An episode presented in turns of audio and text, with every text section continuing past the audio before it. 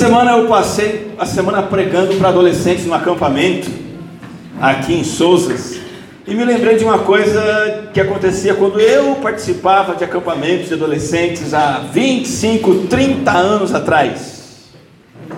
Tinha o jantar que a gente chamava o jantar de gala. Uma semana de acampamento, era 5, 6 dias. Aí chegava o dia de todo mundo se arrumar, ficar cheiroso, bonito.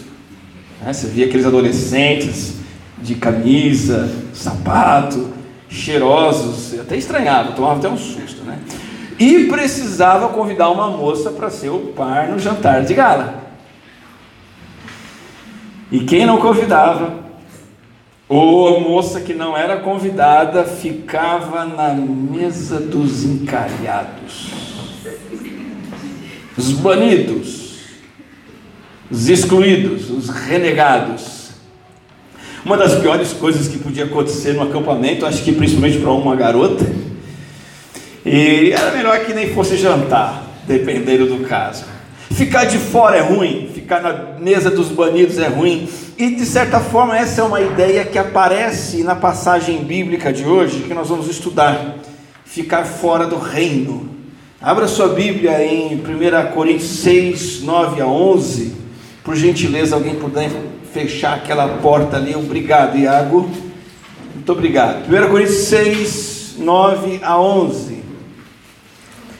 Aqui falam alguma coisa sobre ser excluído ou ser participante, participante do reino, não de um jantar qualquer. 1 Coríntios 6, 9 a 11, diz assim o texto. 1 Coríntios, capítulo 6, verso 9 Paulo começa com uma pergunta e ele vai conduzindo o assunto até o verso 11. Vocês não sabem que os perversos não herdarão o reino de Deus? Não se deixem enganar, nem os imorais, nem idólatras, nem adúlteros, nem homossexuais, passivos ou ativos, nem ladrões, nem avarentos, nem alcoólatras, nem caluniadores, nem trapaceiros herdarão o reino de Deus. Assim, foram alguns de vocês, mas vocês foram lavados, foram santificados, foram justificados no nome do Senhor Jesus Cristo e no Espírito do nosso Deus. A grande questão nessa passagem bíblica é de qual reino você vai ficar de fora. Versículo 9, como lemos, diz assim: o injusto, o perverso, é, e aqui ele está se referindo àquele que não tem justiça, aquele que viola a justiça, quebra a justiça, aquele que é um infrator da lei, e no caso, claro, da lei de Deus. Deus manifesta uma lei, e se você quebra a lei de Deus, você é injusto, você quebrou a lei de Deus. É importante entender por que, que Paulo está falando disso, por que, que ele disse isso para a igreja. Vocês não sabem que os injustos não herdarão o reino de Deus? Ele estava tratando de um problema ali. Ele estava tratando de um problema que tinha gente da igreja arrumando confusão com gente da igreja e levando essa confusão para a justiça comum. O simples fato de terem essas ações judiciais entre si, isso está na sua Bíblia, se quiser você pode verificar no verso 7, já é uma derrota para vocês. Então tinha um crente em atrito com outro crente da própria igreja, e ao invés de resolver com base no Evangelho, leva a causa para a justiça comum. Por que não aceitar a injustiça sofrida? Esse é o padrão do Evangelho. Ao invés de brigar com você, eu sofro prejuízo. Isso é o Evangelho. Né? Verso 8: Em vez disso, vocês mesmos cometem injustiça e causam prejuízos até contra os próprios irmãos. E é por isso que Paulo está dizendo: olha, gente, vocês estão se comportando assim, vocês estão quebrando a lei de Deus. E deixa eu dizer uma coisa: quem quebra a lei de Deus está fora do reino. Você é um infrator da lei de Deus, você não pertence ao reino. E aqui a gente pode começar a pensar que uma pessoa pode estar dentro do prédio de uma igreja e ainda assim estar fora do reino de Deus. Já pensou na sua situação hoje qual é? Você pode estar hoje aqui dentro desse prédio, você pode até fazer parte da igreja, Mas, segundo esse texto, se você é injusto, você não herdará o reino de Deus. Quando o apóstolo Paulo fala do reino de Deus, o que, que é isso? Reino de Deus. Bastante coisa envolvida na expressão, na palavra reino de Deus, mas tem duas ideias principais que a Bíblia como um todo apresenta sobre o reino de Deus. Dois significados, e dois significados que não são opostos um ao outro, eles se completam. Às vezes, a Bíblia fala de reino de Deus se referindo ao governo dele aqui e agora. O governo de Deus, aonde? No coração do salvo, na vida dos salvos. Ele governa, reina sobre todos que pertencem a Ele através da fé em Cristo. Essa é a esfera, a gente chama de espiritual do reino ou da salvação. Por exemplo, um dia chegaram para Jesus perguntando sobre reino. E a pergunta foi dos fariseus: quando virá o reino de Deus? Jesus respondeu, e eles estavam fazendo uma pergunta meio que entendendo: vir o reino quer dizer um reino físico, político, um reino com governantes tipo é, prefeito, tipo governador, é, presidente. Olha que interessante a resposta de Jesus. O reino de Deus não é detectado por sinais visíveis. Você não vai poder dizer está aqui ou está ali. E aí vem essa frase de Jesus, o que, que, que ele diz no final do versículo 21? O reino de Deus já está aonde? Entre vocês. Não é algo futuro, externo, político, social é a esfera espiritual da salvação quando ele governa como rei sobre aqueles que creem em Jesus Cristo. É uma existência real, presente. Tem um debate sobre o significado do, do final do versículo 21 aqui, se significa que Jesus disse assim: o reino de Deus está dentro de vocês ou no meio de vocês. De um jeito ou de outro, a ideia é a mesma ele já está governando na vida daqueles que são salvos. Então você tem o reino de Deus aqui agora. Mas qual é a outra dimensão do reino que a Bíblia fala? Tem o reino também ali e além, para diferenciar do aqui e agora. É a herança que é futura, está garantida. Para quem? Para quem já entrou no reino espiritual aqui e agora. Vários textos bíblicos falam sobre esse reino futuro, essa herança futura. Entre eles, Apocalipse 11, 15, quando diz assim: O sétimo anjo tocou a sua trombeta e fortes vozes gritaram do céu: O reino do mundo se tornou de nosso Senhor e de seu Cristo, e ele reinará para todos sempre. Aqui, João, que é o autor de, de, de Apocalipse, está falando de algo que ainda não aconteceu e que vai além do governo de Deus no meu coração, na minha vida. Todos os salvos que já estão sendo governados pelo Senhor vão entrar futuramente nesse governo universal quando Cristo voltar. Todos os cristãos que estão no reino espiritual esperam pelo reino ali e além, para desfrutar de alegria plena nessa herança que virá. Então, quando a gente volta agora para 1 Coríntios 6, o texto que você leu, que eu li, fala do reino de Deus, estar dentro ou fora, você vai perceber que esse texto tem três partes bem simples. Paulo fala aí no texto de 1 Coríntios 6: quem não participa do reino, quem participa, e ele termina dizendo como participar. E por que, que eu estou trazendo essa mensagem para os irmãos? Porque ela confirma, amplia e nos ajuda a entender melhor a nossa série de estudos em 1 João. Quem tem acompanhado a igreja, a maioria de vocês aqui todos os domingos sabe que nós estamos estudando a carta de 1 João, olhando o seguinte tema: testes da salvação. Quais são as evidências de que eu sou salvo? Nós já vimos várias ah, nos domingos anteriores. Eu provo que eu sou salvo de que maneira? Vivendo em comunhão com Deus. Segundo, pela obediência à palavra de Deus. Terceiro, rejeitando o mundo. Já vimos que quem é salvo abandona o pecado, pratica o amor fraternal. E agora o apóstolo Paulo vai confirmar tudo isso nessa outra passagem, nos ajudando a entender melhor, ampliando a nossa visão sobre quem participa e quem não participa do reino.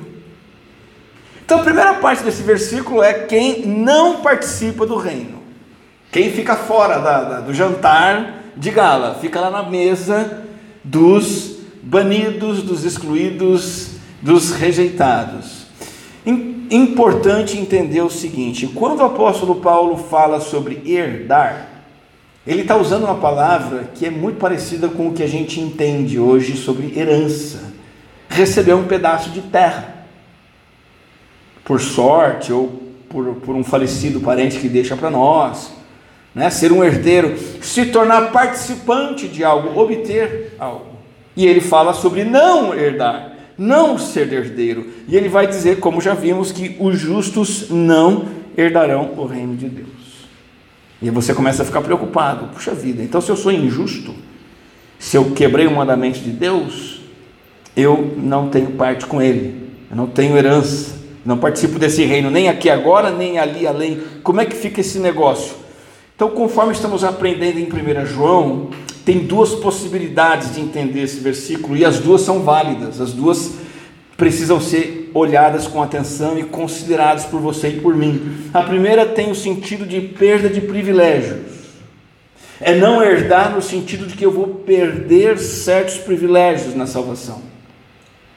É possível um salvo de verdade se entregar decididamente ao pecado, sabendo que é pecado, ele vai lá e peca, e sofrer prejuízo por isso. E ele então vai deixar de herdar o reino de Deus nesse sentido. Ele vai sofrer os efeitos naturais do pecado. Por exemplo, se eu escolher, mesmo sendo crente, não levar a sério tudo que Deus manda para mim fazer como chefe de família, como marido, como pai, se eu for omisso, e for crente de verdade, o fato de eu ser crente não vai ter consequência? Vai ter consequência. Eu vou ter problema no casamento. Posso até acabar me divorciando. Minhas filhas não vão conhecer a palavra, vão se comportar como, como jovens do mundo e vão me dar dor de cabeça, vão me rejeitar. Eu não vou herdar tantas coisas boas que o reino de Deus tem para mim, que eu herdaria se eu levasse os mandamentos de Deus a sério. Perda de privilégio.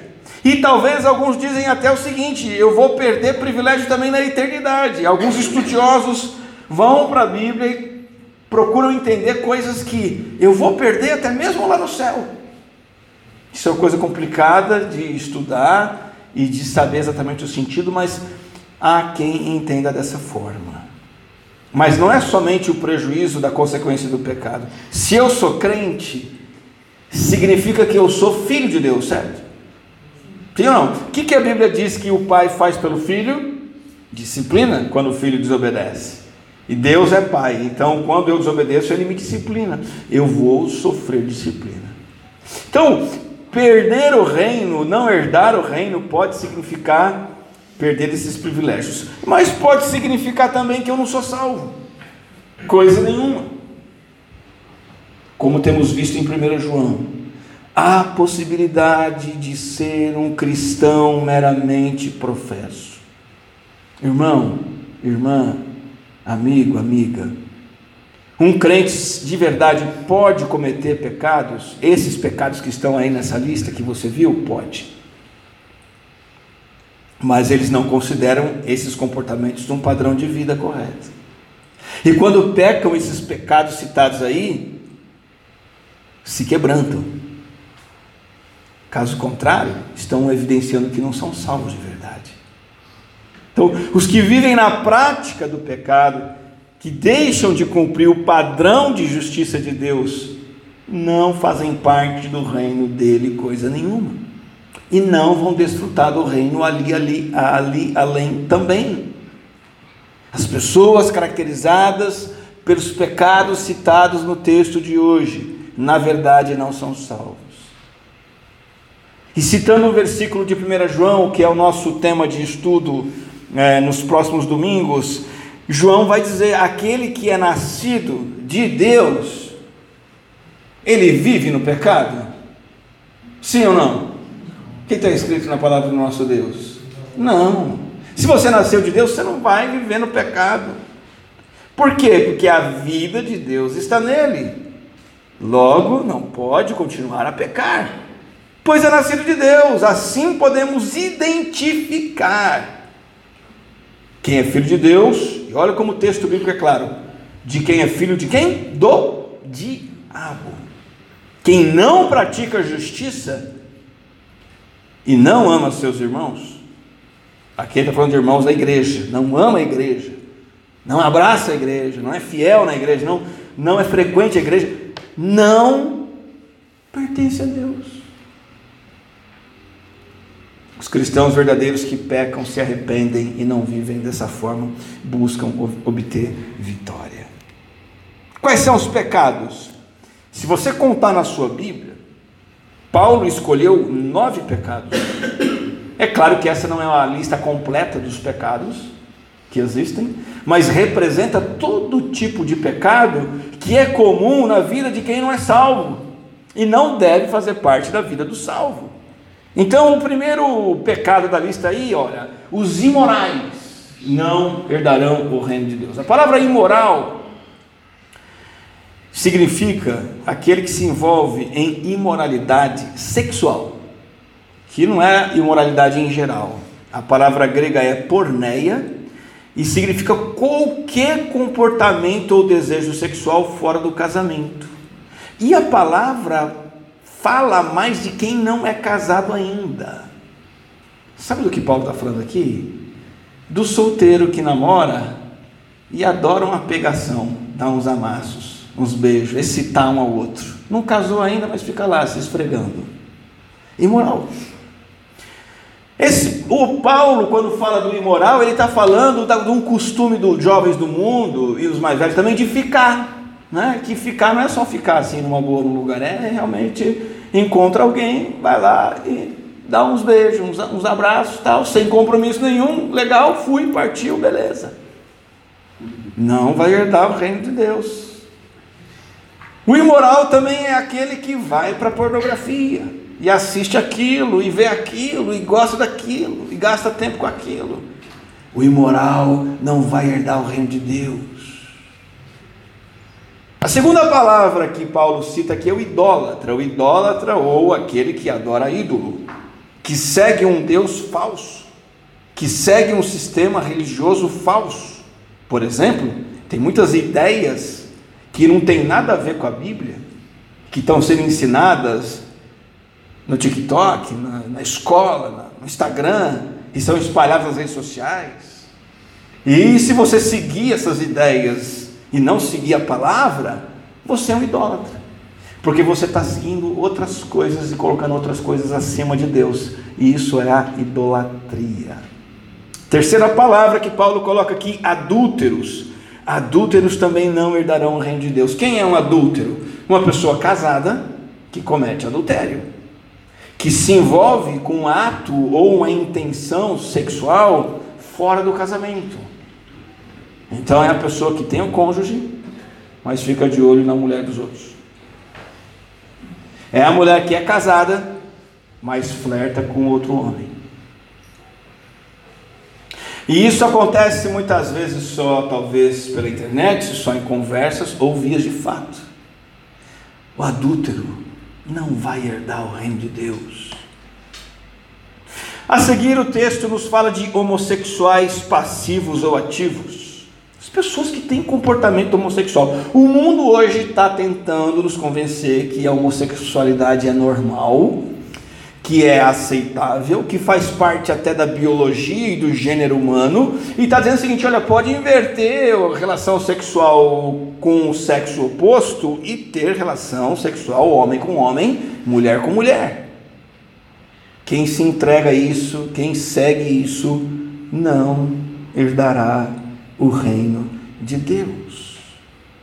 Inclui práticas como ser transgênero, travesti, gays, lésbicas e por aí vai. A próxima palavra é a palavra ladrões. Também não herdarão o reino de Deus. O ladrão é quem toma o que é dos outros, porque ele quer para si. seja por inveja, por ganância, por qualquer outro motivo, até por necessidade. Rouba 100 reais, rouba o lugar na fila, rouba o que pode dos outros, ladrão. Está tomando o que é dos outros, rouba alguma coisa na empresa, que não pertence a ele, pertence ao patrão. O avarento é a próxima palavra aí. O avarento é aquele que é ávido por posses materiais. O avarento é aquele que nunca está feliz com o carro que tem, ele quer o carro do outro. A roupa que tem, ele quer uma nova. O celular que ele tem, ele precisa de outro. O, o videogame que ele tem, ele precisa do PlayStation 5. O, o, o iPhone dele tem que ser o último. E senão ele não está feliz. Isso é avareza. E o avarento não vai herdar o reino de Deus. Próxima palavra é os alcoólatras. O alcoólatra é o beberrão, é bêbado, que se embriaga com bebida alcoólica. Ele começa a primeira lata de cerveja e ele vai para a segunda, e já vem aquele barato e ele continua. Não vai herdar o reino de Deus. Caluniador, quem é o caluniador? É o que ataca os outros com palavras que depreciam. Destrói outros, mancha a imagem do outro com palavras ruins, que falam mal, insultam verbalmente, deixa o outro lá embaixo. Estava conversando com um amigo hoje cedo, ele estava me contando de uma impressão que eu tenho, e ele disse: é Morungaba é assim mesmo. O pessoal gosta muito de falar dos outros, né? E isso aqui é prática de quem não vai herdar o reino de Deus. Ficar falando do erro do vizinho, do que aconteceu com o fulano da praça, o outro lá do mercado e fazer comentários negativos. A última palavra que Paulo cita aqui é a palavra trapaceiro, aquele que quer levar vantagem para obter ganho pessoal, que explora os outros de alguma forma, ou vigarista, tem tantas formas de fazer isso trapaceiro não vai herdar o reino de Deus. Eu queria fazer um parêntese sobre essa lista de nove pecados. Talvez você não tenha reparado, mas três dos nove, um terço, são pecados de natureza sexual. O primeiro, o terceiro e o quarto. Pecados sexuais, que são pecados dos nossos dias. Gente que não tem nada a ver com Deus, não se importa com Deus e não vai herdar o reino de Deus. Mas por que, que Paulo está falando disso para a igreja de Corinto lá de dois mil anos atrás? Porque o que nós vemos hoje na nossa sociedade, em Corinto já era assim. Coloquei aqui uma imagem, por exemplo, é, havia em, em, Corinto, hoje Corinto tem as ruínas da cidade antiga e tem ah, as construções novas. Nas ruínas antigas havia um templo que era o templo do Apolo, o deus da música, o Deus da poesia, o ideal da beleza masculina. Sabe o que vivia os adoradores desse Deus da beleza masculina? Jovens sacerdotes, moços, se ofereciam para ter relações homossexuais com quem era devoto de Apolo. Essa prática já é antiga. Não sei se você sabe, os primeiros 15 imperadores romanos, 14 foram gays, foram homossexuais. O Nero, já ouviu falar do imperador Nero? Ele era homossexual, ele tinha um amante que mandou castrar, mandou castrar o próprio jovem que era o seu amante. Ao morrer, esse rapaz ficou como herança para o sucessor dele. Já ouviu falar no Sócrates? Não o jogador de futebol, o, o filósofo, um dos principais filósofos. Sócrates viveu quase 400, 500 anos antes de Cristo.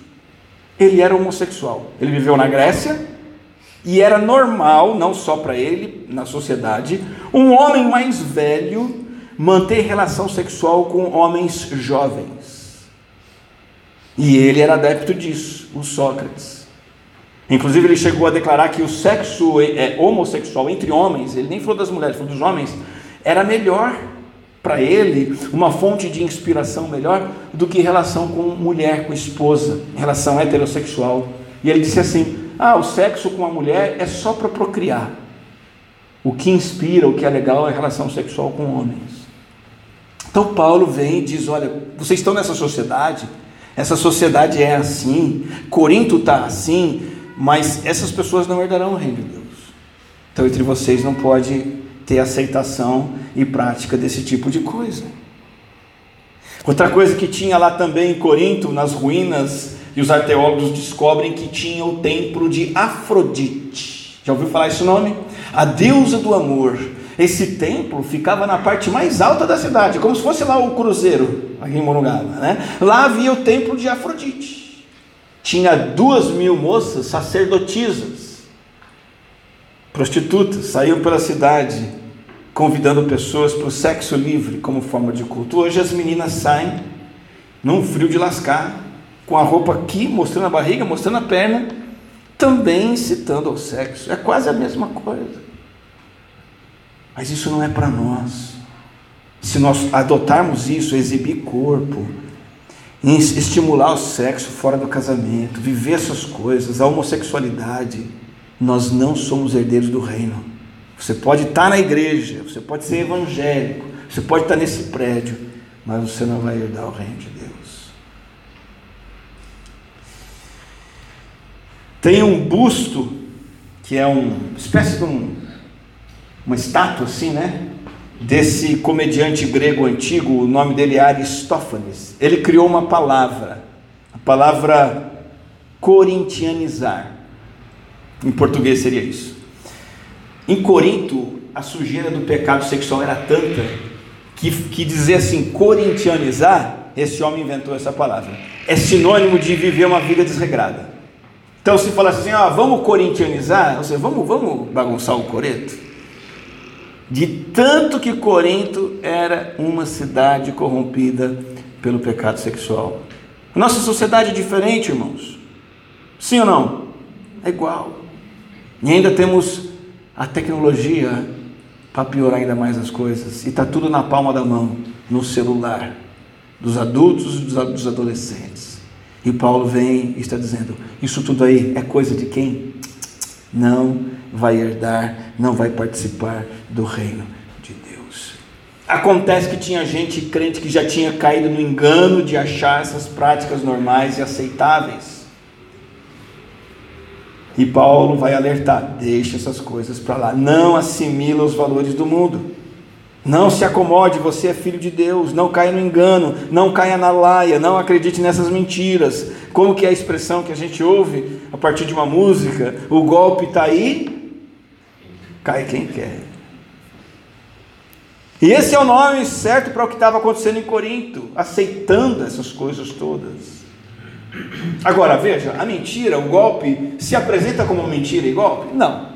Sempre se apresenta como uma coisa boa, permitida. Não, tudo bem. Quantas coisas eu já ouvi, né? Não, veja, se um casal está namorando e eles têm convicção do que eles estão fazendo, eles podem morar junto, podem transar. Se o casamento não deu certo, você pode terminar, começa outro e outro e outro. Essa semana eu ouvi um reverendo dizer o seguinte, viu? Na minha opinião, Jesus nunca condenou os gays e as prostitutas, ele sempre acolheu. Que mentira! É só ler o Evangelho, não é bem isso. Ele, ele acolheu essas pessoas, mas não acolheu a prática delas. E ele acolheu para transformá-las. Ele não se achegava à prostituta para dizer: Ó, oh, está tudo certo com você, viu? Eu te amo.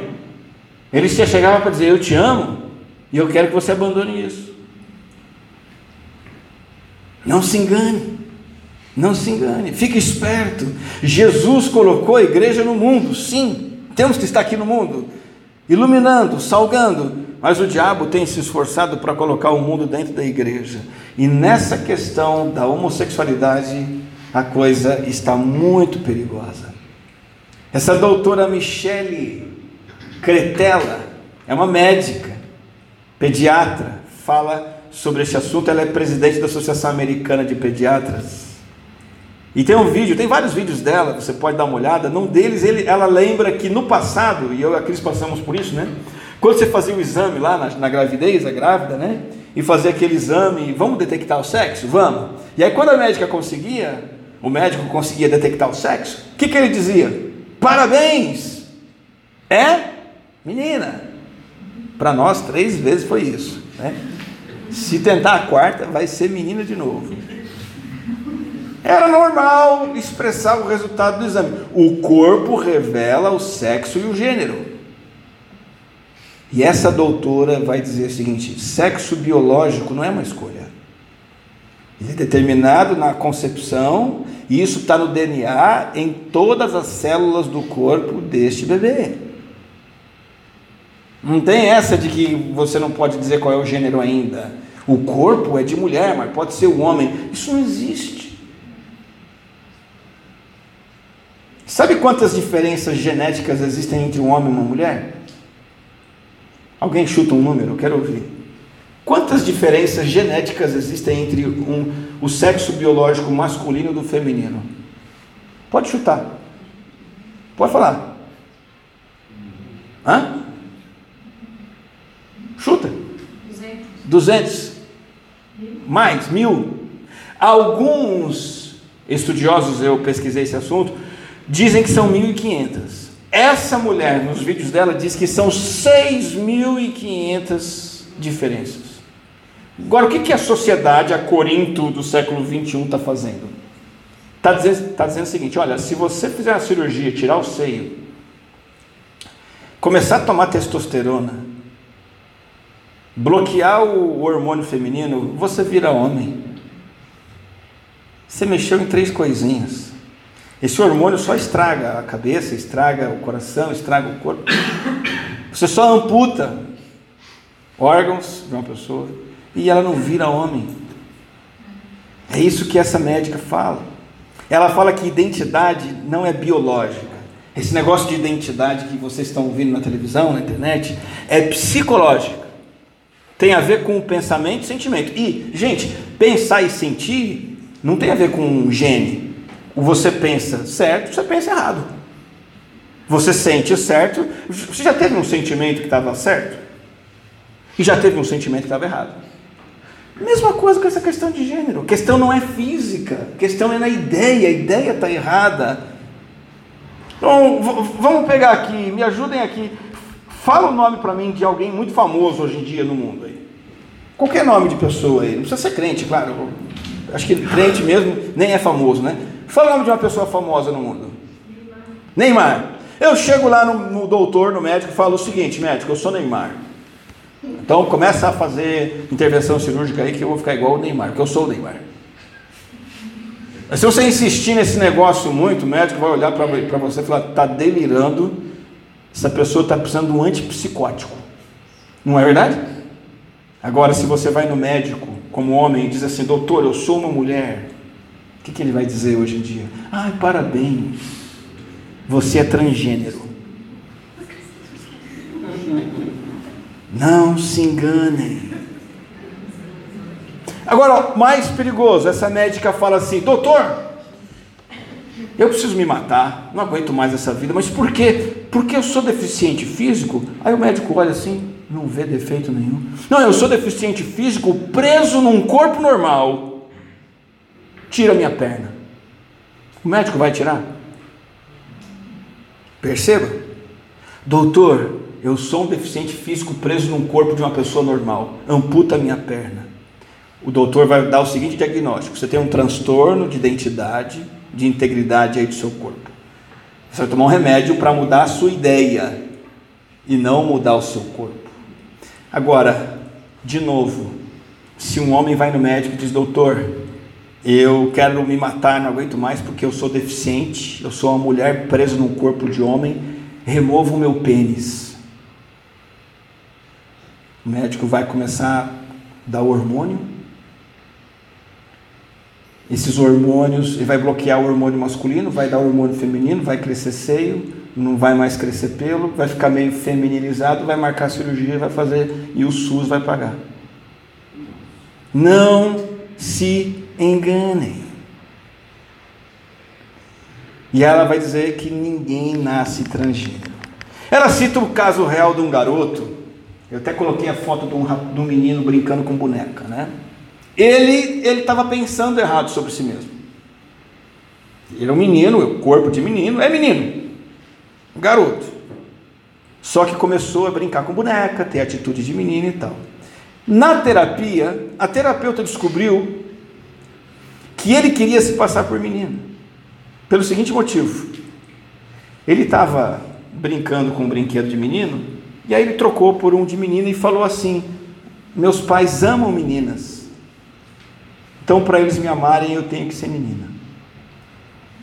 Qual foi a percepção da terapeuta? Ele era o filho único, três, três, quatro aninhos, nasceu uma irmãzinha deficiente física mesmo. Os pais começaram a dar muita atenção para a menina, irmãzinha. Ele ficou meio de lado. Criança de três anos não tem noção das coisas, quatro anos. Ele olha a conclusão que ele chegou: meu, meu pai e minha mãe gostam de menina, vou virar menina. E começou a fazer isso. Qual foi o acompanhamento? Mudança de rotina. Olha, começa a tratar esse menino com atenção, trata ele como menino, caminha com ele. Com o tempo, essa confusão vai desaparecer. Só que o que, que a nossa sociedade está fazendo hoje em dia? Já pega a criança e diz ele é um menino transgênero, começa mesmo a tratar como menina, muda o nome, vamos fazer tratamento até ficar grandinho, fazer cirurgia. Gente, a maioria das crianças que tem confusão sobre sua identidade, ao crescerem, perdem essa confusão. Essa médica fala que a sociedade hoje está castrando crianças, esterilizando ah, jovens, adultos, com esses hormônios, testosteronas, estrógenos. Essas coisas, gente, causam doença cardíaca, derrame, diabetes, câncer, problemas emocionais. Você sabia que se uma menina afirma que é homem, se por um ano ela receber testosterona, dali a um ano ela vai poder e vai precisar remover os seios dela, por causa desses hormônios terríveis que ela está tomando. Nós estamos nessa sociedade também, e Paulo está dizendo: não se enganem.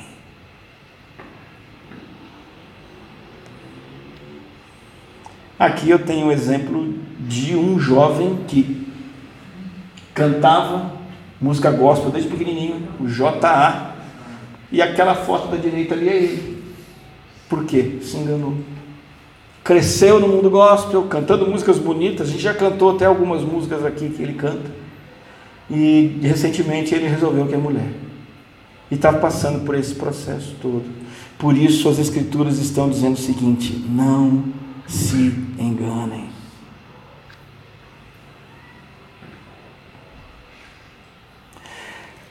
Não participam do reino todos os praticantes desses nove pecados, e eu recortei os pecados sexuais e recortei o pecado da homossexualidade. Mas vamos para a segunda parte do texto. E quem participa do reino? Quem não participa, a gente já sabe. E quem participa? Alguns são aqueles que eram praticantes dessas coisas, mas o texto diz: vocês foram lavados, foram santificados e foram justificados. Todo cristão, de uma forma ou de outra, é alguém que já foi um pecador habitual, mas Jesus veio, buscou e salvou. Mesmo quem se converteu pequenininho.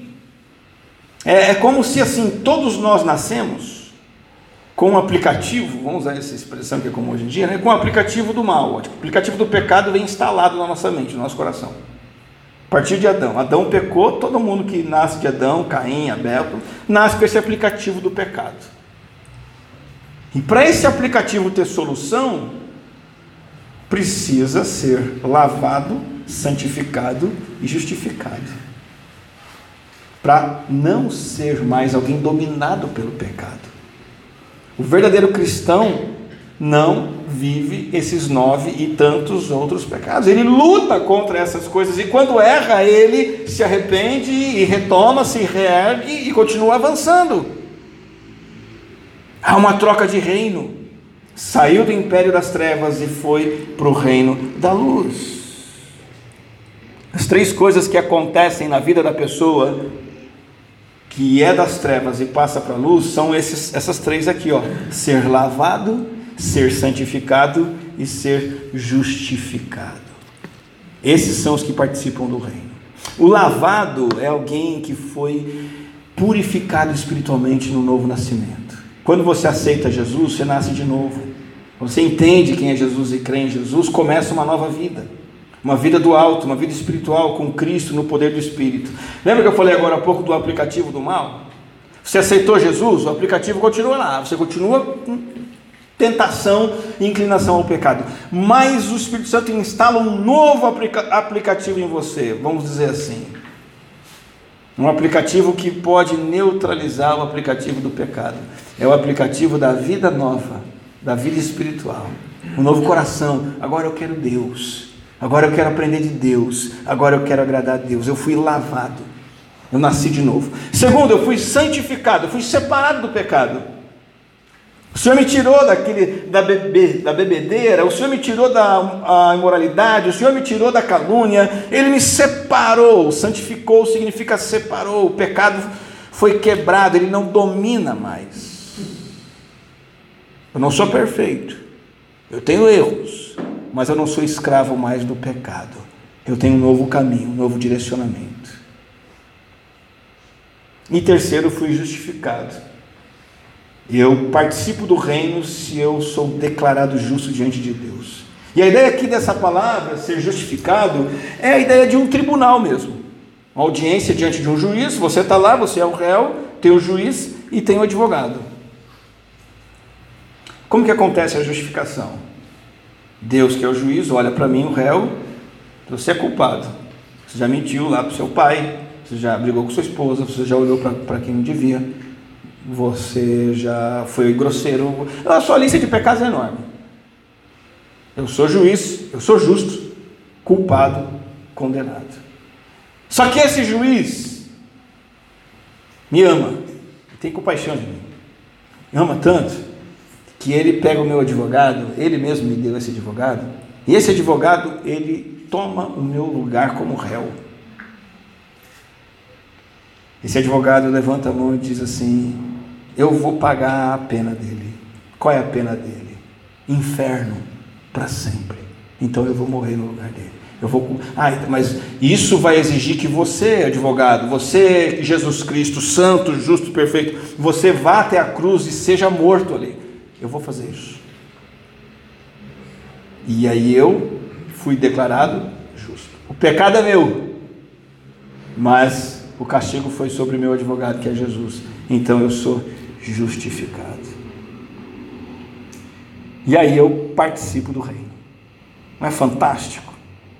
Não é extraordinário? O texto diz: vocês foram daquelas maneiras, mas agora vocês foram transformados. Tem um novo padrão de conduta. Essas práticas antigas não devem ser retomadas.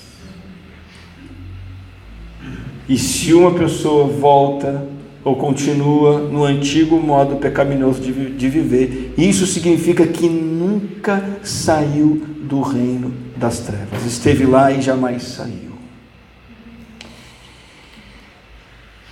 Você lembra como o versículo de hoje começou?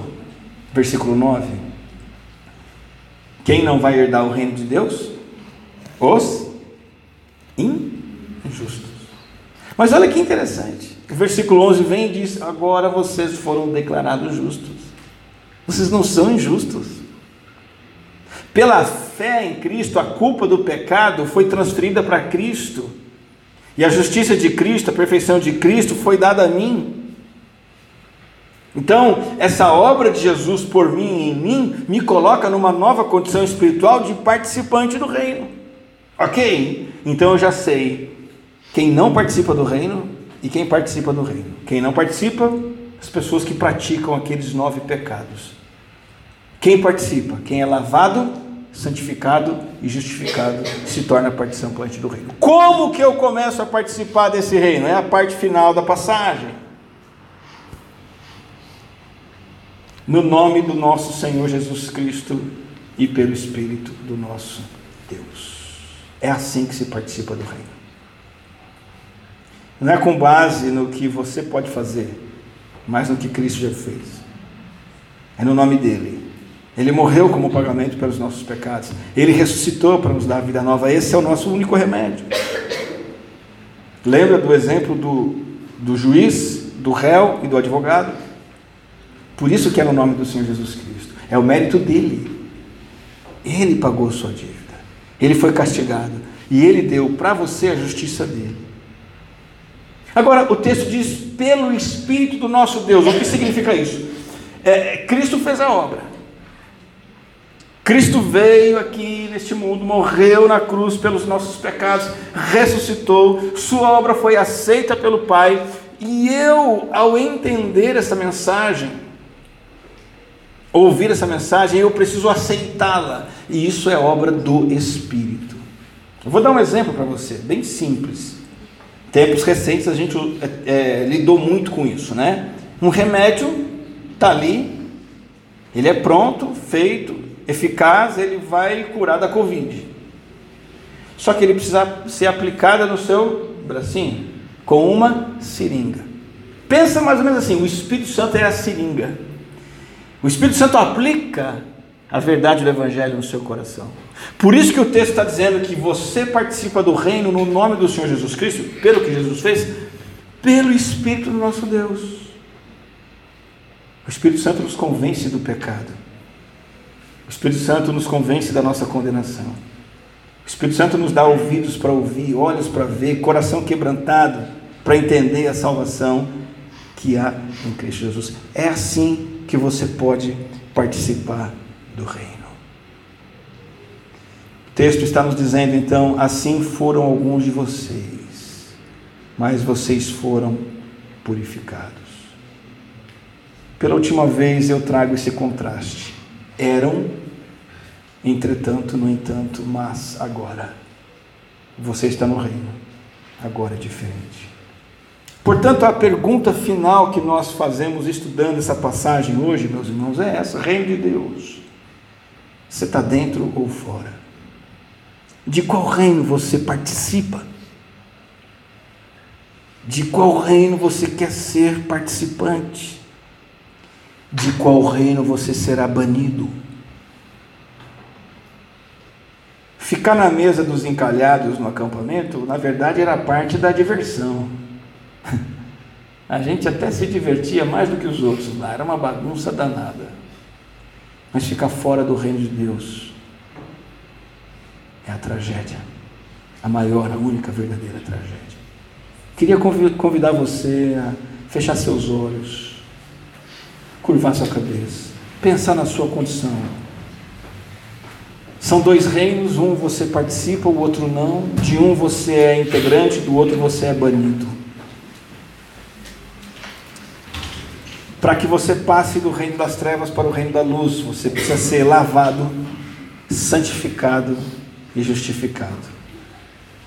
No nome de Jesus Cristo, pelo Espírito do nosso Deus. Se você está entendendo o que Jesus fez por você hoje, é porque o Espírito Santo está trabalhando no seu coração. Se você está entendendo que Jesus Cristo foi punido, castigado, pregado naquela cruz do seu lugar para te salvar, para te tirar do reino das trevas e trazer para um reino de vida nova, é que o Espírito Santo está falando no seu coração. Em oração aí agora você só tem que dizer: Senhor, eu quero, eu creio, eu aceito é para mim. Se você já tem convicção de que mudou de reino, pergunta que você deve se fazer e a oração que você tem que fazer diante de Deus é: Eu estou participando do teu reino de verdade? Aquelas práticas do passado são realmente coisa do passado. Vamos orar. Querido Deus, Senhor, estamos reunidos nessa noite em Teu nome como igreja, celebrando Teu amor, Tua graça, Teu plano, o Teu reino. Te louvamos pela Tua palavra que vem nos advertir, nos encorajar e nos exortar. Que cada um de nós aqui seja participante convicto do Teu reino. Que não sejamos aqueles que não herdarão o reino porque escolheram viver no pecado que cada um aqui esteja entre aqueles que foram lavados, santificados e justificados em Cristo, pelo poder e pela obra do Espírito. Em nome de Jesus.